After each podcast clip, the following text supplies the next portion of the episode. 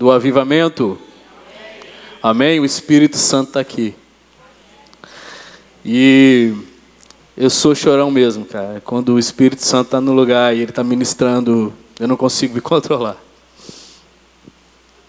E Deus é tão maravilhoso, Ele é tão lindo, Ele é tão perfeito que tudo aqui, nessa noite, todas as coisas aqui nesse, nesse tempo aqui da oração, nesse tempo aqui da oração aqui, pelos pedidos, dos testemunhos, tudo tem testificado para o que Deus colocou no meu coração, para o que Deus me pediu para ministrar nessa noite. É uma palavra de cura, querido. É uma palavra para curar. Mas entenda uma coisa: para curar tem que haver dor. Onde a cura, a dor. Mas existe uma dor boa. Existe uma dor gostosa que é provocada pelo Espírito de Deus para nos limpar, para nos transformar, para nos conformar à imagem dele. Amém? E o apóstolo ministrou, não sei se foi na quinta-feira, sobre ânimo. No domingo ele continuou a palavra sobre prova, reprovação, desaprovação e e essas palavras que eu ouvi aqui, elas testificam isso, porque Deus colocou no meu coração que eu tenho que falar sobre provações. Confiando na palavra de Deus. Sabe? Por quê? Nós fizemos 12 dias de ministrações aqui. E o enfoque era o fogo no altar, era a manutenção do altar. E sabe, o Espírito de Deus falou comigo, querido, eu vou provar vocês esse ano. Eu vou permitir vocês passar por provações esse ano.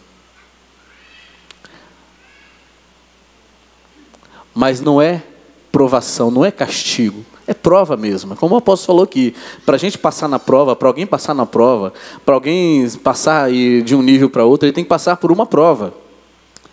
Porque senão ele não será aprovado. Ou então será reprovado, terá que repetir de novo aquela matéria.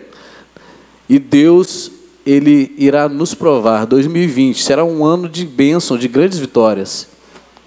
Mas será um ano de vencer provações. E eu sei, querido, que todo crente precisa, mas não quer, tem, mas não sabe o que fazer com elas. Você sabe o que, que é? Todo crente precisa, mas não quer. Tem, mas não sabe muitas vezes o que fazer com elas. Sabe o que é? Provações. Todo crente, todo crente precisa e vai passar por provações. Não é uma opção, eu não quero. Você vai passar, eu vou passar. Eu tenho passado. Aqui, como a Edilane falou aqui, eu e minha esposa, nós temos uma caminhada de 20 anos na presença do Senhor. E são 20 anos pelejando, batalhando. Sabe por quê? Porque o nosso descanso não é aqui. O nosso descanso não é aqui na terra. Existe um lugar preparado para nós. Nós vamos ter bênçãos, nós vamos conquistar grandes coisas aqui na terra, mas o nosso descanso não é aqui. Mas as provações elas vêm com um propósito. Deus tem um propósito para essas provações. Nós precisamos entender, se nós cremos nessa palavra, ela é a chave para nos levar à vitória. Tudo que nós recebemos de ministrações aqui, elas não foram baseadas em palavras de homem. Não foi o homem que sentiu o desejo no coração de falar aquilo que queria falar e falou. Não foi o homem que colocou no coração que desejo do que queria que você recebesse e liberou. Não. Tudo o que foi liberado aqui é palavra de Deus.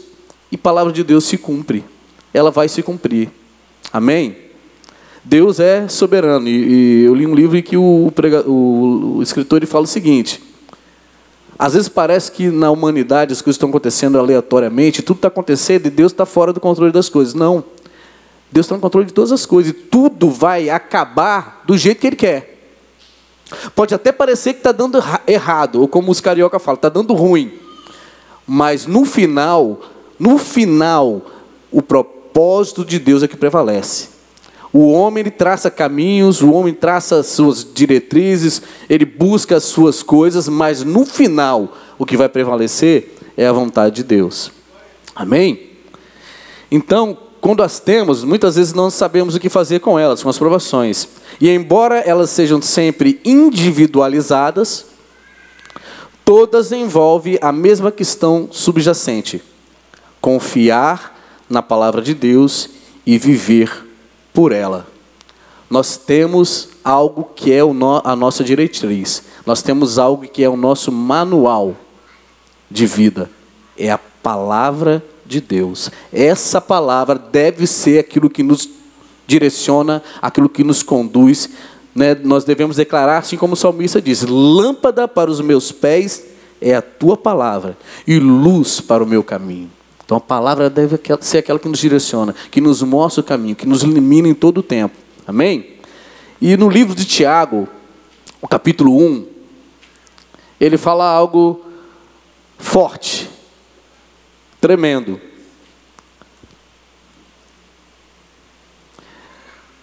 Tem como colocar aqui? Tiago 1, a partir do versículo 1 que diz assim. Tiago 1, versículo Aliás, começa o versículo 2, fazendo um favor. Desculpa aí. Eu não gosto muito dessa, dessa uh, versão, e é a mesma versão da minha Bíblia. Eu gosto daquela versão, daquela versão que fala assim: Meus irmãos, tende por motivo de muita alegria ou de toda alegria o passardes por várias provações. Né? Porque aqui, é, olhando para aqui, né, parece que cair em tentação é algo legal, e não é. Porque ser tentado, ser tentado, é normal, pode acontecer. Mas quando nós caímos na tentação, aí nós já cedemos, já pecamos. Por isso eu prefiro a versão que diz: o passardes por várias provações, sabendo que a provação da vossa fé produz perseverança. E o que é perseverança? Você sabe o que é perseverança? É crer contra a esperança. Muitos dizem que a esperança, muitos dizem que a esperança é a última que morre, mas para nós a esperança nunca morre, porque a nossa esperança é uma esperança viva, é Jesus. Ele nunca morre. Né? Um dia ele morreu, mas ele ressuscitou, ele vive eternamente. Então a nossa esperança nunca, ela jamais morre. Amém? Então o livro de Tiago tem muito a dizer sobre passarmos por provações e confiarmos na palavra. Ele foi escrito pelo. Né, Tiago era meio-irmão de Jesus, que era líder espiritual da igreja de Jerusalém. E ele estava escrevendo aos milhares de crentes judeus que foram forçados a fugir de Jerusalém devido à intensa perseguição. Essas pessoas haviam perdido seus empregos, suas casas e seus bens. Em alguns casos, haviam também perdido suas famílias e seus amigos. A vida para eles estava extremamente difícil. E Tiago escreveu essas palavras para encorajá-los, confortá-los e ajudá-los a direcionarem os seus caminhos. Nós que estudamos, né, a, a, o, temos estudado a palavra, a gente vê que houve um tempo que veio perseguição sobre a igreja. A igreja primitiva per, sofreu perseguição, então eles se espalharam. E muitos nessa fuga, no fugir da perseguição para não morrer, perderam tudo. Perderam casas, familiares, bens, tudo o que tinham.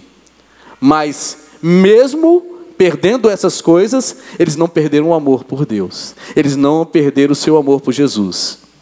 E essa eu posso dizer que foram uma das primeiras provações que esses primeiros crentes sofreram. Eles passaram uma provação. Eles foram perseguidos e perderam tudo que eles tinham. Mas não perderam o quê?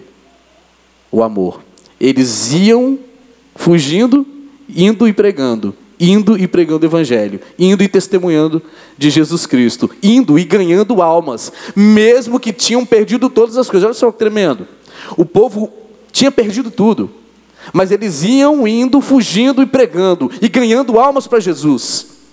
A provação nesse caso aqui não foi motivo de paralisia na vida desses, desses irmãos, porque eles tiveram uma verdadeira conversão, eles conheceram verdadeiramente Jesus, eles amavam profundamente ao Senhor.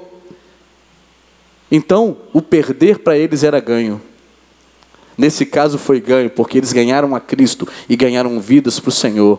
O Evangelho se espalhou por meio dessa perseguição, dessa primeira provação. Amém? A sabedoria é a chave. O primeiro ponto que eu quero discutir com vocês sobre o passar por provações e confiar na palavra de Deus é que a sabedoria é a chave. Primeiro, ele lembra aos irmãos que as provações produzem perseverança, crer contra, a esperança produz maturidade. Portanto, devemos aceitá-las com alegria ele diz: Meus irmãos, tende por motivo de toda a alegria o passardes por várias provações. Não é uma só, não é metade, é várias provações. Ele fala assim: tem por motivo de toda alegria. Por quê? Nós temos que ter um entendimento do porquê estamos passando pelas provações. Tem muita gente que não está sendo provado. Tem muita gente que está sofrendo consequência dos seus pecados, dos seus erros, das suas falhas, da sua falta de fidelidade. Isso não é provação. Então nós precisamos entender o que é provação e o que é consequência dos nossos atos impensados, das nossas escolhas mal feitas. Isso não é provação. Agora, quando nós sabemos a quem nós estamos servindo, a quem nós amamos, a quem nós caminhamos junto, quando nós obedecemos a Sua palavra, quando nós andamos debaixo de direção, de palavra liberada de Deus. A gente sabe que é Deus que está falando, com certeza, querido. O nosso inimigo ele não vai ficar sentado, parado, olhando para a gente vencer, conquistar, e não vai fazer nada. Ele vai vir para cima com toda a força. E a Soninha falou algo tremendo aqui que eu vou pegar aqui da Soninha falou. Aqui estão os pedidos. Todos eles vão ser respondidos. Todos eles. Amém? Uns sim, uns não, uns espera. Mas ela falou algo tremendo. Só que você não pode ficar parado, eu não posso ficar parado, tem que agir. No meio da aprovação nós temos que agir. Nós não podemos ficar parados. Nós entendemos que é uma aprovação, mas nós precisamos agir no meio da aprovação. E a primeira das ações que nós devemos tomar é pedir a Deus sabedoria de como agir no meio dessa aprovação para que você saia dela aprovado, para que você saia de lá com aquilo que Deus tem para você. Amém? As provações deveriam nos fazer antever o que Deus realizará. Geralmente, Deus, quando Deus nos prova, é porque Ele tem algo lá na frente para mim e para você, preparado. Ele tem um futuro. Ele tem pensamentos de paz. Ele tem uma esperança para você. É lá na, mas você tem que focalizar lá. Então, as provações deveriam nos levar a antever aquilo que Deus está preparando para mim para você. Se é uma vida de conquista, você vai passar por várias provações até chegar à conquista. Mas nós precisamos entrar na presença de Deus, buscar a face dele. Para quê? Para que nós possamos enxergar aonde ele quer nos levar, antever aquilo que ele está preparando para nós. Assim como ele fez com José. Nós ouvimos sobre José aqui domingo. Deus mostrou aonde ele ia chegar né, deu sonhos para ele, mostrando os irmãos se dobrando diante dele, mostrando os pais se dobrando diante dele, num lugar alto. Mas Deus não mostrou para ele que ele ia ser vendido como escravo. Deus não mostrou para ele que ele ia ser perseguido, né, desejado pela mulher do, do, do Potifar na casa dele. Não mostrou para ele que ele ia ficar um tempão na cadeia. Deus não mostrou nada disso para ele. Por quê que ele não mostrou? E por que, que ele não mostra muitas coisas para mim e para você nesse sentido? Ele dá um futuro, ele te dá né, a visão da águia. Você vê lá na frente, ele te mostra onde você vai chegar. Mas muitas vezes ele não te mostra o percurso ali. Por quê? Exatamente, porque nós somos de carne e osso. Né? Muitas vezes, quando as coisas ruins começam a acontecer, às vezes acontece, não é? A gente tem uma palavra, a gente recebe uma palavra profética e, alguma se cumpre e tal, e vai caminhando, de repente, do nada, bum, acontece um rebuliço, um negócio, e a gente fica meio assim, né? Meu Deus, será que vai mesmo? Será que vai acontecer? Poxa, sete semanas aqui da campanha, será que vou conseguir? Será que eu vou alcançar realmente? Tá, pô, já estou na, na vigésima primeira semana e não aconteceu nada. Será que vai acontecer alguma coisa?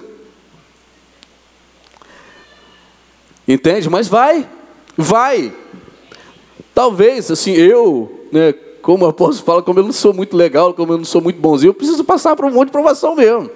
Eu preciso ser provado um pouquinho mais, eu preciso ser ralado um pouquinho mais, eu preciso, para quando chegar, eu estar tá, né, preparado realmente para fazer, para cumprir aquilo que Deus quer para mim, para receber aquela bênção e não travar, e não sugar tudo. Outros não, outros, graças a Deus, é mais tranquilo. No primeiro dia já recebe a bênção, já né, alcança aquilo que veio buscar. Mas precisamos buscar sabedoria para entender todas essas coisas. É a primeira chave. Né? Para agirmos assim, precisamos da sabedoria de Deus. Se, porém, alguém de nós, de vós, necessita de sabedoria, peça a Deus que a todos dá liberalmente e nada lhes impropera. Está em Tiago 1,5: e ser-lhe-á concedida. Alguns de nós estamos enfrentando o desemprego, problemas familiares, questões de saúde ou lutas relacionadas ao futuro de Deus para nós. Em todos esses casos, precisamos da sabedoria de Deus. Devemos nos perguntar: como eu estou reagindo a esta situação.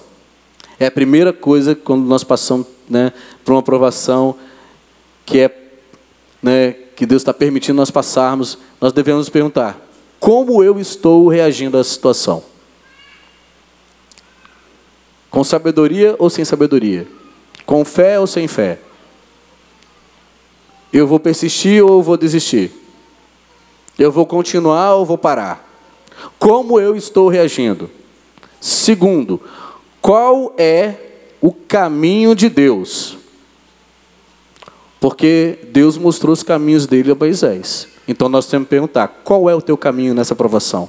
Por onde que eu devo passar? Me dê sabedoria para que eu veja o caminho pelo qual o Senhor quer que eu passe.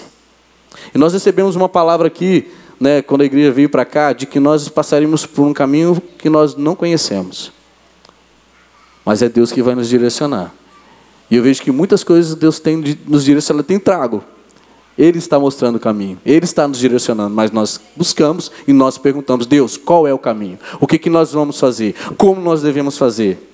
Porque nós queremos agradar a Ele. Amém?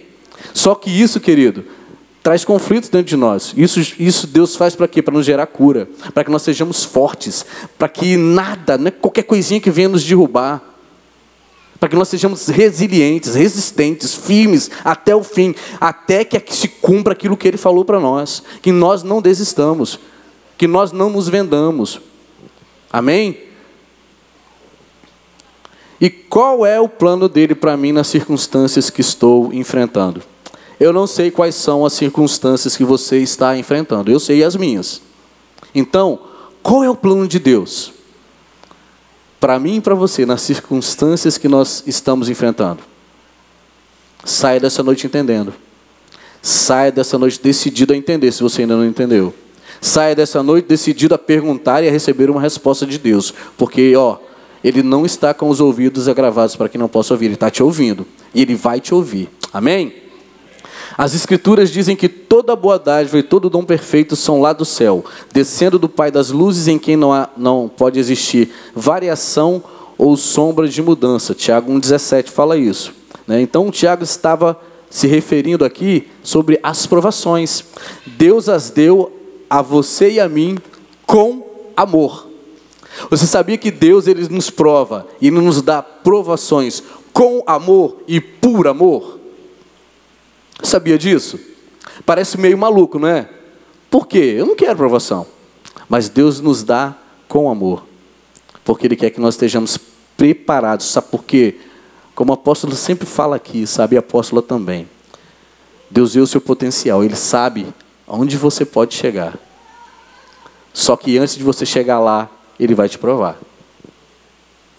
Para que você não jogue tudo fora. Para que a gente não jogue tudo fora. Não é só você, não, eu também.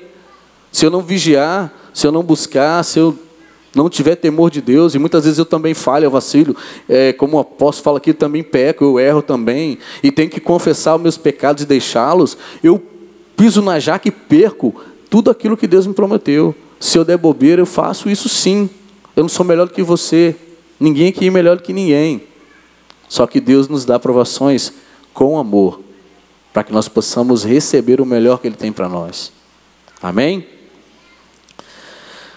A frase todo dom perfeito descreve o dom em si e o fato de que ele foi perfeitamente projetado para minha e para sua situação.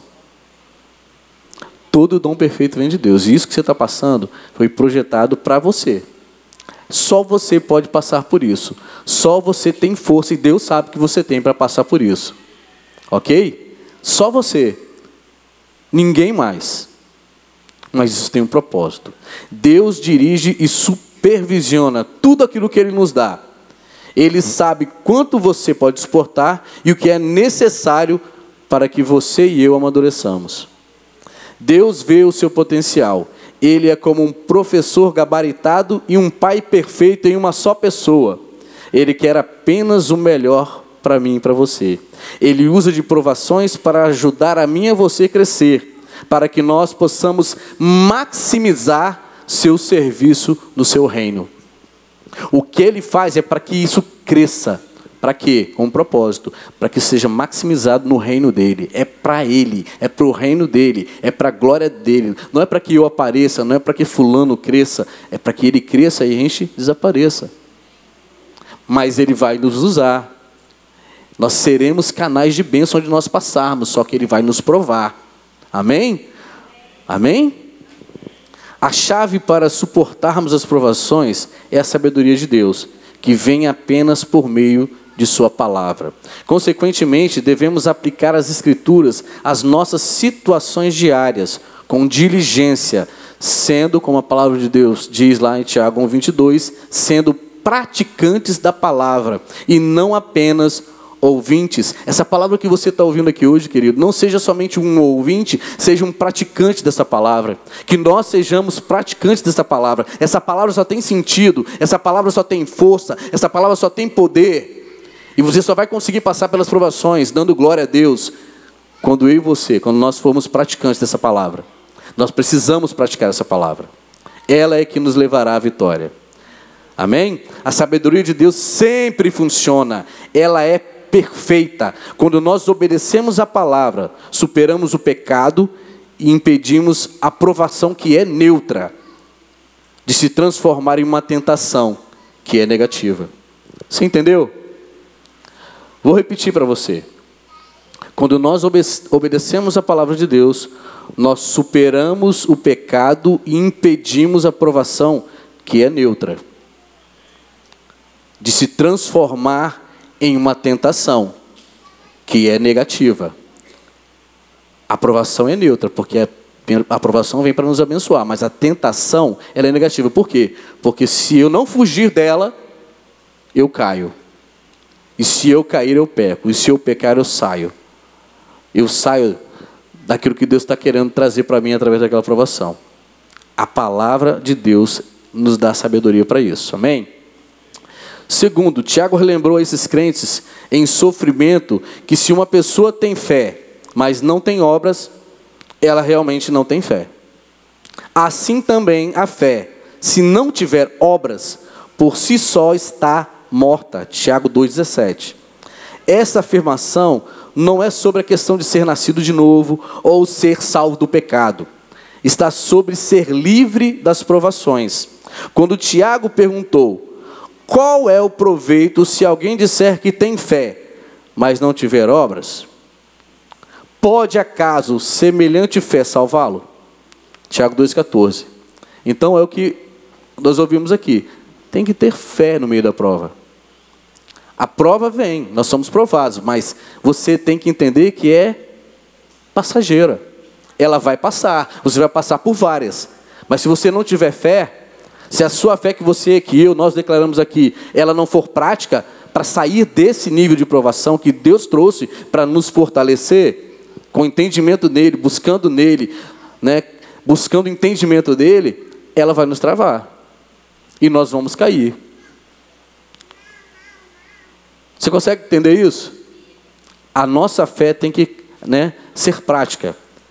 E Deus para provar a nossa fé, muitas vezes Ele permite vir provações também para nós, para provar a nossa fé, para provar o que a gente fala com a nossa boca, porque muitas vezes a gente fala muito, nós falamos muito, mas na hora de viver, na hora de sair do, do cômodo, né, da tranquilidade, e Ele traz aprovação muitas vezes para isso também, para nos tirar do comodismo, nós ficamos travados. E essa fé, essa fé do ficar sentado, parado, esperando as coisas acontecer, ela é uma fé morta. Para Deus, ela é uma fé morta. Amém? Nós precisamos sair do lugar.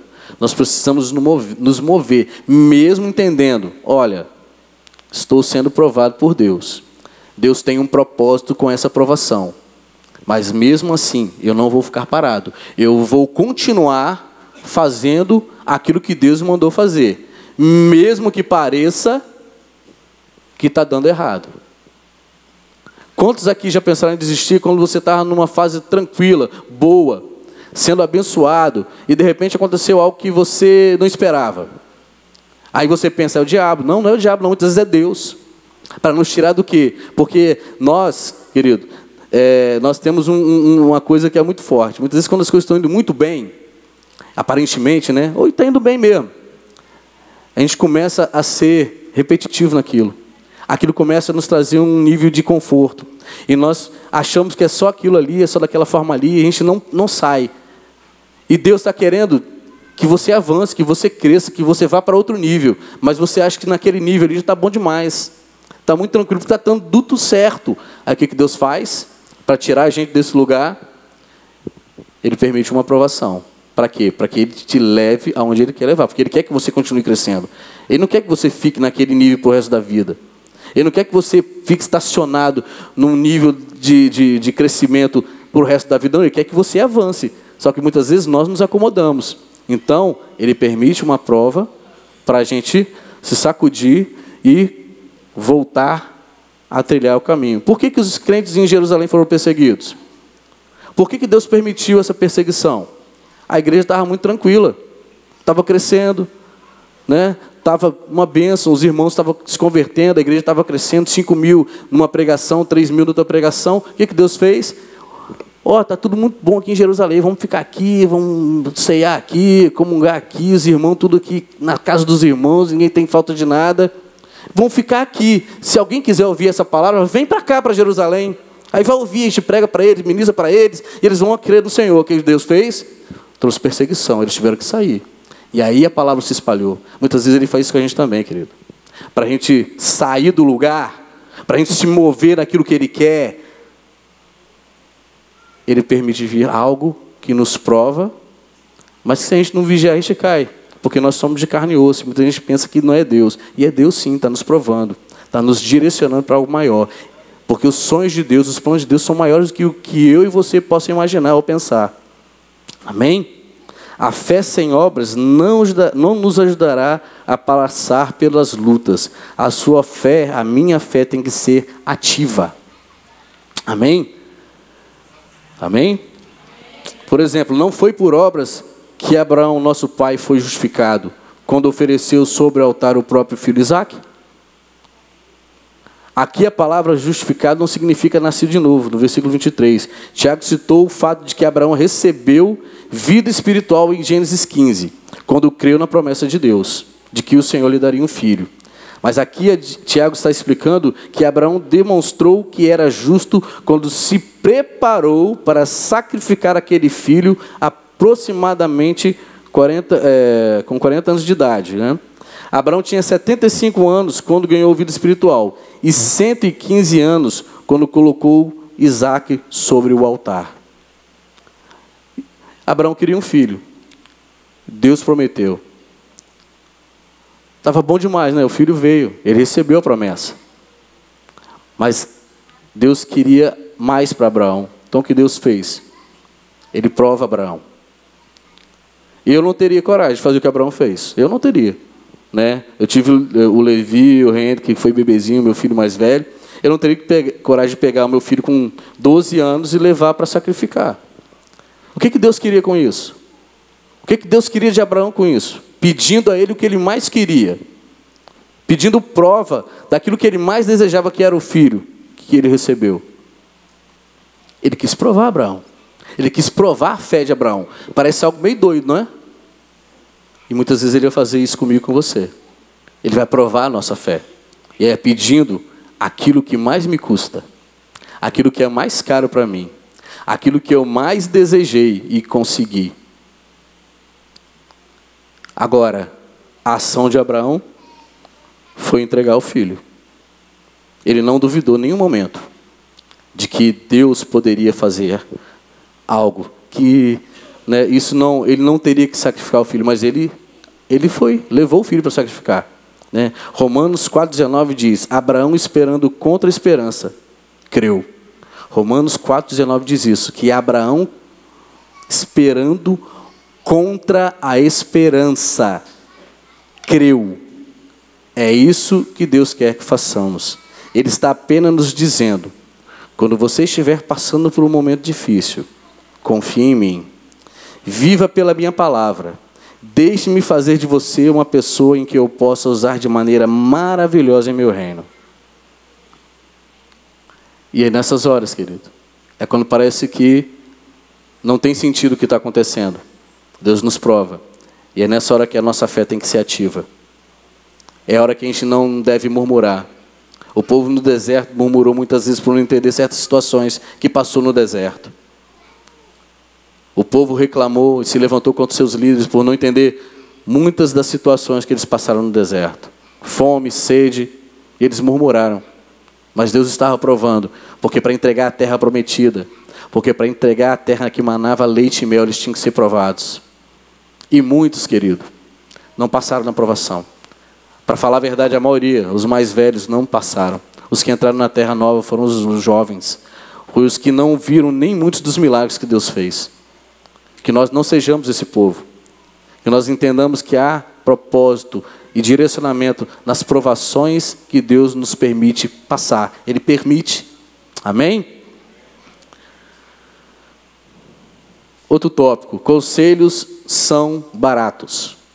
Quando você estiver buscando a sabedoria de Deus, evite conselhos baratos. Tiago 3,1 diz: Não vos torneis muitos de vós mestres, este versículo não se refere ao papel de, formal de um professor. O contexto envolve as provações. Quando vemos alguém passando por provações, muitas vezes nós amamos dar conselhos. Né? Adoramos dar opiniões. Se você quiser saber que tipo de carro, né? se você quiser saber que tipo de, de mobilização, né? o gesso que você deve fazer, que tipo de fratura você teve, você pode me perguntar que eu vou saber te aconselhar, o médico procurar como fazer o lugar certinho.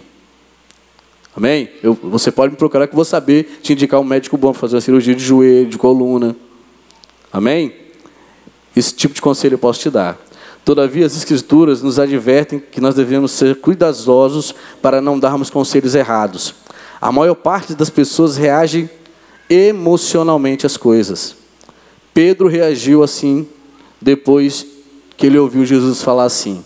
E começou Jesus a mostrar aos seus discípulos que lhe era necessário seguir para Jerusalém para sofrer muitas coisas dos anciãos, dos principais sacerdotes e dos escribas, ser morto e ressuscitar no terceiro dia. Está lá em Mateus 16, 21.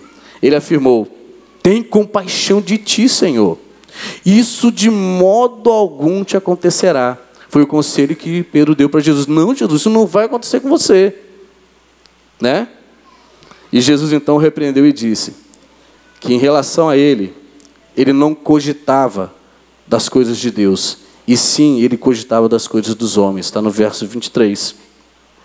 Muitas vezes, querido, nós cristãos, se nós não vigiarmos, nós podemos dar conselhos ímpios. Às vezes é um conselho motivado pelas emoções, às vezes é motivado por atitudes práticas, seja de uma forma ou de outra. Esses conselhos não vêm de Deus. para sabermos o conselho de Deus, temos que consultar a Sua palavra. Talvez se estivéssemos né, com Jesus no deserto, quando Satanás o tentou e disse para ele: Olha, que essas pedras se transformem em pães. Talvez nós teríamos dito, né?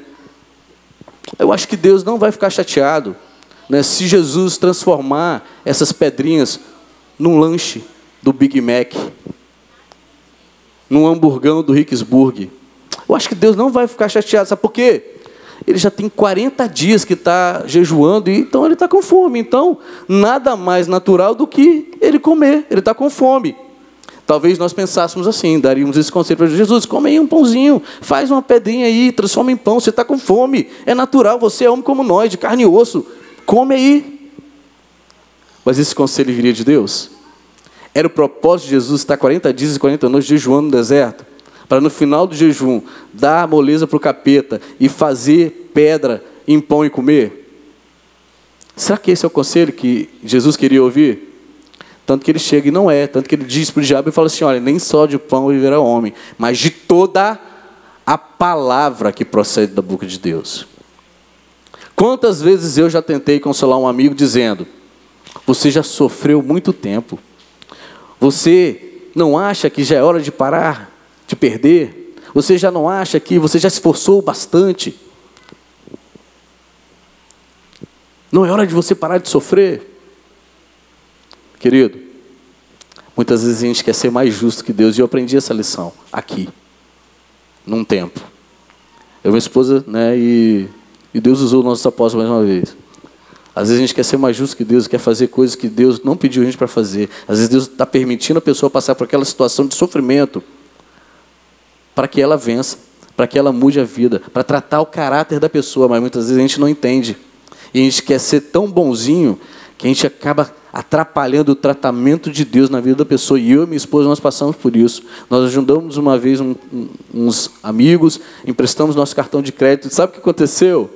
Nós ficamos enrolados por causa deles. Nós tentamos ajudar e quase que a gente se enrolou. Entre aspas, a gente estava ajudando, porque eles conseguiam fazer as compras, fazer de... Mas sabe, até que um dia nós recebemos a palavra, olha, você não está entendendo o processo de Deus na vida dessa pessoa, Deus está querendo tratar o caráter dele e vocês estão atrapalhando. Para. E a gente teve que se arrepender, pedir perdão a Deus, porque realmente a gente estava interferindo em algo que não era para a gente fazer. Pedir perdão ao Senhor, se dirigir a essas pessoas e dizer. Mas muitas vezes a gente quer ser o bonzinho. E esquece que muitas vezes Deus está permitindo aquilo para tratar. Isso pode ser comigo também, querido. Deus às vezes pode querer tratar o meu caráter em alguma área, ele me deixa e permite passar por situações que eu preciso passar para que eu seja tratado, e eu tenho que ceder a isso. Muitas pessoas são tão orgulhosas que elas não conseguem ceder, mesmo sendo tratadas por Deus. E o apóstolo fala uma coisa que não tem como, cara. Deus muitas vezes vai barrar aquela pessoa, vai resistir aquela pessoa e ela não vai conseguir, porque ela não passa dali, enquanto ela não se deixar ser tratada. E muitas vezes nós somos provados para sermos tratados também. Deus quer nos tratar, Deus quer nos curar, Deus quer que nós sejamos pessoas melhores. O mundo precisa de uma igreja sarada, o mundo precisa de uma igreja curada. O mundo precisa, não é de dinheiro, muito dinheiro. A igreja não precisa, Deus precisa de homens melhores, mulheres melhores, homens de Deus melhores para servi-lo no seu reino, para que esse mundo seja curado, para que quando a gente for tratar os feridos, nós não estejamos tão feridos quanto eles, não sejamos ajuda para eles. Deus nos prova para nos tratar, para nos curar, para que nós sejamos cura para os outros. Aqueles que estão ao nosso redor aqui serão curados quando nós nos permitirmos sermos tratados, quando nós entendemos que aprovações que passamos, que Deus permite, para que nós sejamos melhores homens e mulheres de Deus na obra dele. Amém? Querido, eu quero encerrar aqui. Mas eu quero terminar dizendo: se você está com problema financeiro, situações difíceis de saúde, dificuldades em casa, ajoelhe-se e peça a Deus que lhe proporcione o que você precisa. Passa os indicados em Sua palavra e aguarde por Ele. Né? Tiago 5,7 diz assim: Tiago 5,7 diz assim: Sede, pois, irmãos, pacientes até a vinda do Senhor. Eis que o lavrador espera o precioso fruto da terra, aguardando com paciência até que receba a chuva temporã e a serôdia. Nós precisamos ser pacientes na aprovação. Eu não sei o que você tem passado, querido. Eu não sei qual a aprovação que você está passando hoje. Mas eu queria te convidar que fique na frente. A que você se ajoelhe aqui diante do Senhor. E de que você entregue essas provações ao Senhor. De que você entregue a sua aprovação nas mãos dEle. Sabe por quê? Se você passar por ela, ou por elas, porque são várias que passaremos. Esse cântico diz que vai valer a pena. Vai valer a pena. Esse cântico diz: Não compreendo os teus caminhos, mas te darei a minha canção. Talvez você não entenda a provação, os caminhos pelo qual você tem sido provado, mas eu tenho uma coisa para te dizer Permita-se ser tratado por meio dela, porque vai valer a pena. Aleluia. Coloque-se de pé, querido. E se você sentiu o desejo, eu não quero, não vou apelar. Mas se você quiser vir aqui à frente, entregar aquilo que você está vivendo, passando ao Senhor, crendo que vai valer a pena, vem aqui na frente. Eu quero orar por você. Eu quero orar com você. Amém? Porque vai valer a pena.